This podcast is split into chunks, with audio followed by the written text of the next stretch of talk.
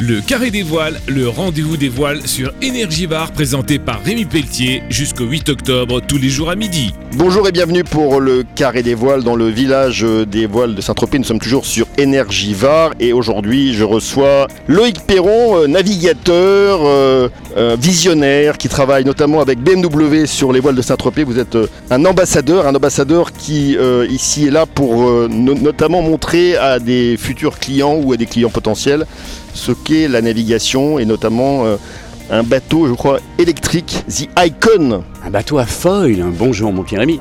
Euh, oui, alors ça fait des années maintenant, une certaine fidélité, non seulement avec ses voiles de Saint-Tropez, qui ex-New Largue depuis 85 en ce qui me concerne, et avec BMW, qui est partenaire des voiles de Saint-Tropez depuis de nombreuses années, et dont j'ai la chance d'être ami de la marque, et donc de rouler dans ces jolies voitures, mais surtout de partager une passion commune pour les choses bien faites, dans le domaine de la voiture, pour les choses euh, intelligentes et réfléchies dans le futur. Euh, BMW, je vous le rappelle, c'est je crois la première marque automobile qui avait un département euh, environnement avec justement depuis les années 55, me semble-t-il.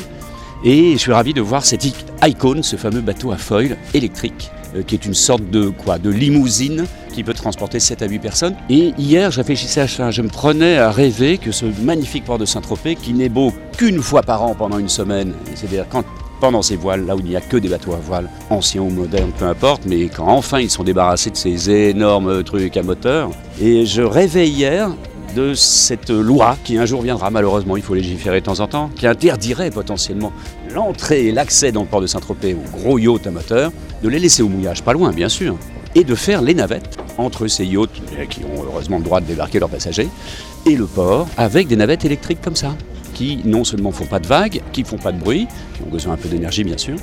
Donc voilà, c'est intéressant de penser à un avenir qui serait, euh, on va dire, non pas plus propre, mais un peu moins sale. Et pour être très clair, donc euh, là c'est la maquette dans le stand BMW dans le village des voiles, The Icon, mais le vrai Icon, il est, il est dans le port. Il est juste en face de nous, près de la capitainerie euh, du port de Saint-Tropez. Il navigue euh, régulièrement en démonstration. Et là, je vais y aller peut-être ou aujourd'hui ou demain pour voir cette sensation du foil. Le foil, c'est quoi? Ça consiste à diminuer les freins. L'intérêt de, non pas de l'invention des foils, ça fait plus d'un siècle que ça existe, mais de leur utilisation. J'ai toujours dit depuis des années que l'avenir du foil, c'est dans les bateaux à moteur et particulièrement dans les bateaux électriques. Les moteurs électriques ont cet euh, avantage d'avoir un couple immédiat.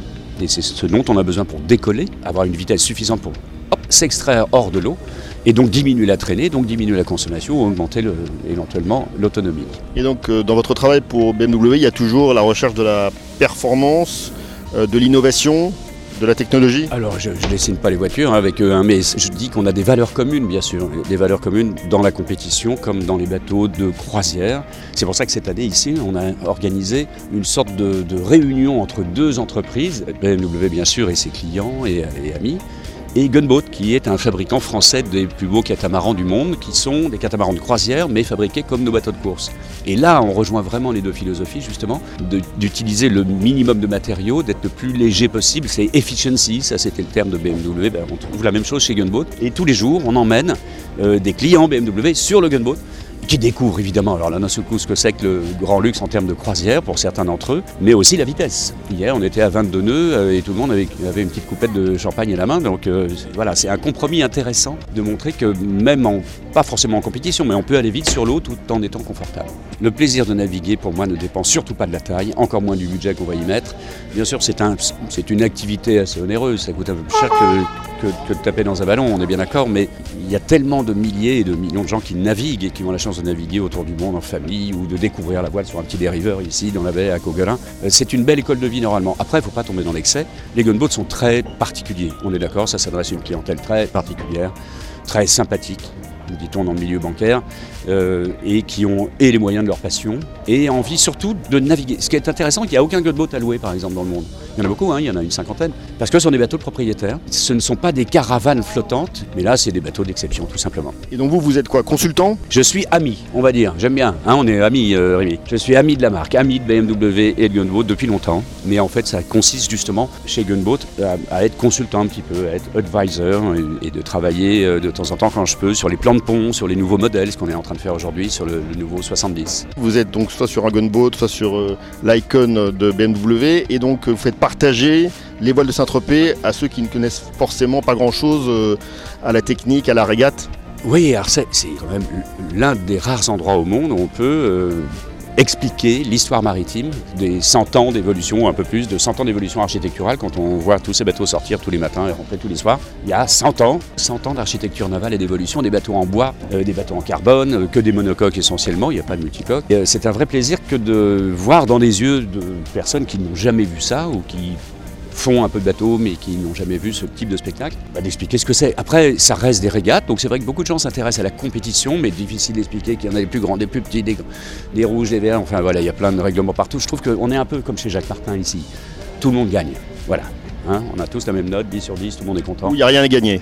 Et il n'y a justement rien à gagner. C'est ça la bonne nouvelle, c'est que dans le milieu voile, c'est c'est vrai, c'est assez marrant, il n'y a rien à gagner. Les conditions météo sont plutôt légères, on va dire, cette Ouais. semaine. Il y a peu de vent, mais ça permet quand même de faire des régates. Bien sûr. Une fois de plus, c'est pas la taille du bateau, ni même la force du vent. C'est pas parce que plus il y a de vent, mieux c'est. Au contraire, c'est même beaucoup plus difficile quand il n'y en a pas euh, de faire la différence avec d'autres bateaux. Il faut être pointu dans les réglages. C'est pour ça qu'il y a des équipages aguerris ou amateurs qui arrivent. Et euh, alors, on a des conditions exceptionnelles d'un point de vue promenade. Euh, régate, hier, c'était magnifique pour tout le monde.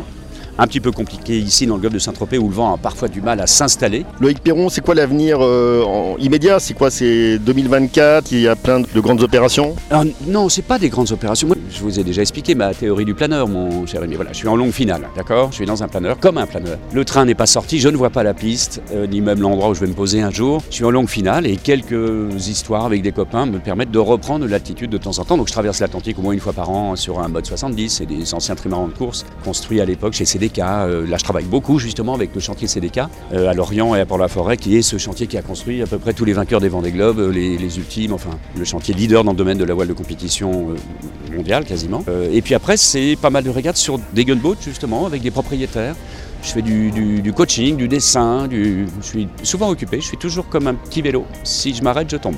Un grand merci. Donc je vous rappelle que ce euh, vendredi, dès 11h, c'est la course des voiliers de tradition, donc le trophée Rolex. À midi, la course des maxi yachts. Et à midi et demi, la course des voiliers euh, modernes. Donc toujours plein d'animations dans le village des voiles de Saint-Tropez. On se retrouve dès demain pour la suite du carré des voiles sur Énergivare. Merci à toutes et à tous.